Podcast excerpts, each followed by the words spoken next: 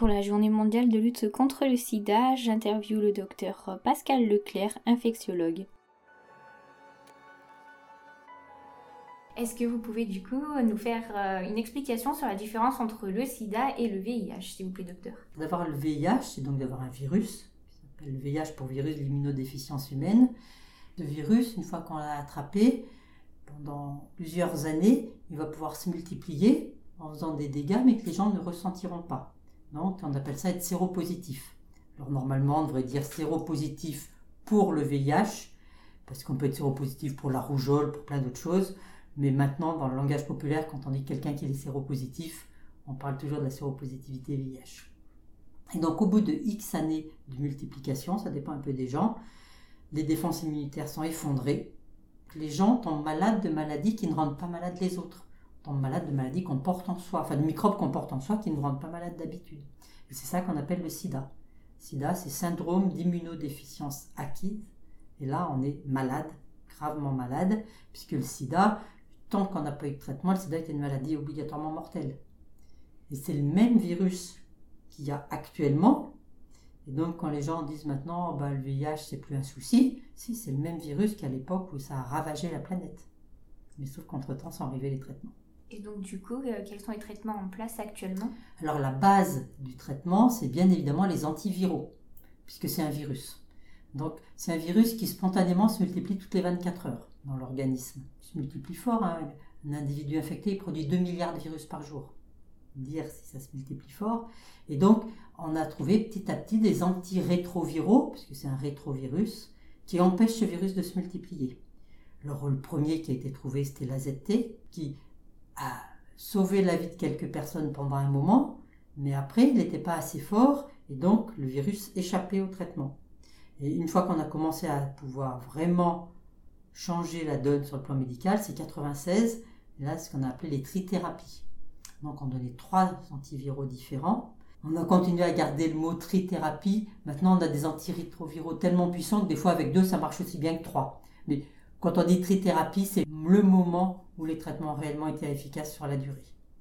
Et donc, à partir de 96, la courbe de mortalité des patients s'est effondrée. Pour arriver maintenant à une situation où une personne séropositive, dépistée et traitée, elle a une espérance de vie proche de la population générale. Et c'est une révolution en très très peu de temps. Il hein. ne faut pas oublier que la maladie sida, la présentation clinique, c'est 1981, la découverte du virus, c'est 1983. Vous voyez qu'en 96, on a commencé à avoir des traitements une aventure euh, médicale inouïe.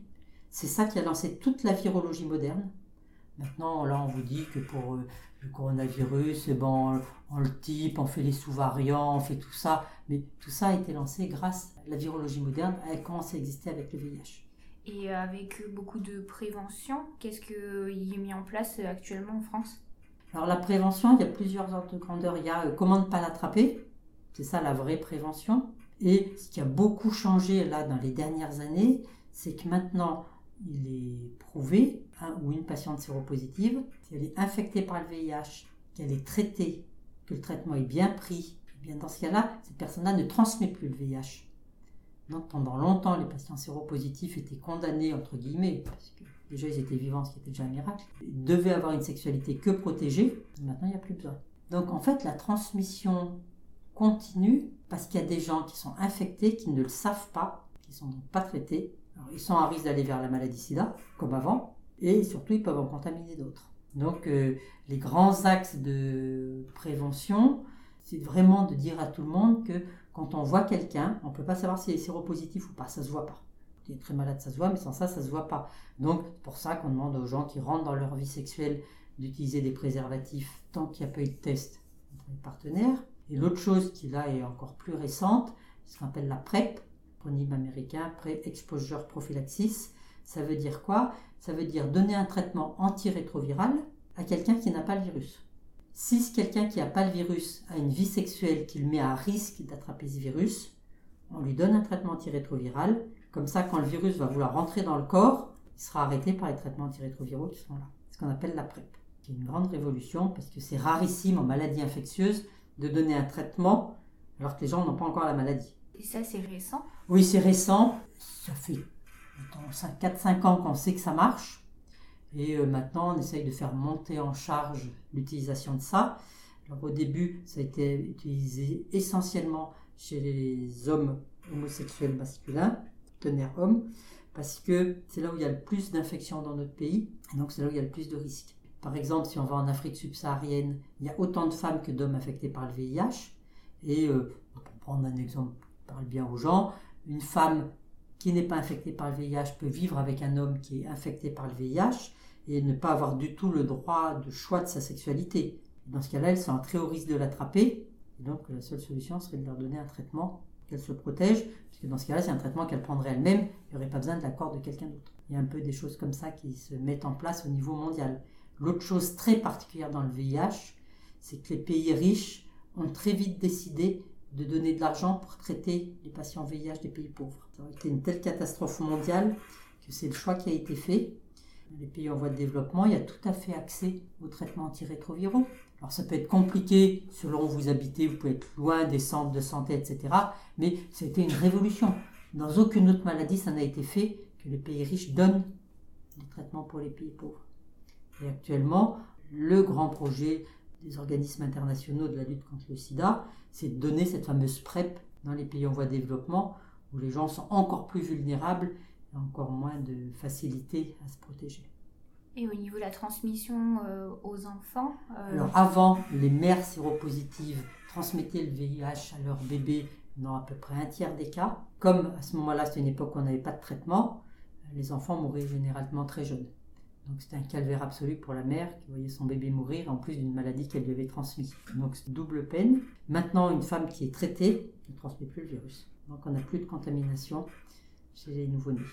Dans l'avenir, il y a encore des choses qui vont euh, apparaître au niveau de la maladie? Alors sur le plan des traitements, on a maintenant beaucoup de choix. Alors on affine toujours, on a toujours des nouvelles choses à proposer, mais enfin le, le plus gros effet, ce qui n'avance pas, c'est la vaccination, donc la vaccination préventive, c'est-à-dire qu'on vaccine quelqu'un pour qu'il ne puisse pas être contaminé par le VIH.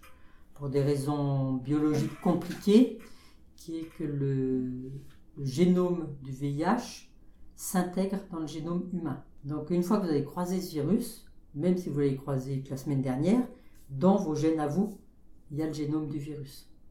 Et ça, les traitements ne peuvent pas aller le chercher parce que les traitements empêchent le virus de se multiplier. Donc quand le virus veut se multiplier, il tombe nez à nez au traitement, il ne se multiplie pas, donc il ne rend pas les gens malades, mais les médicaments ne savent pas aller le chercher à l'intérieur du génome. Donc l'infection VIH, pour le moment, est une maladie euh, définitive. Quand on l'a attrapée, il n'y a plus de marche arrière. Donc on sera traité toute sa vie. Bon, dans 40 ans, il y aura peut-être eu d'autres solutions, mais il n'y a aucun projet rapide de guérir quelqu'un du, du VIH-Sida.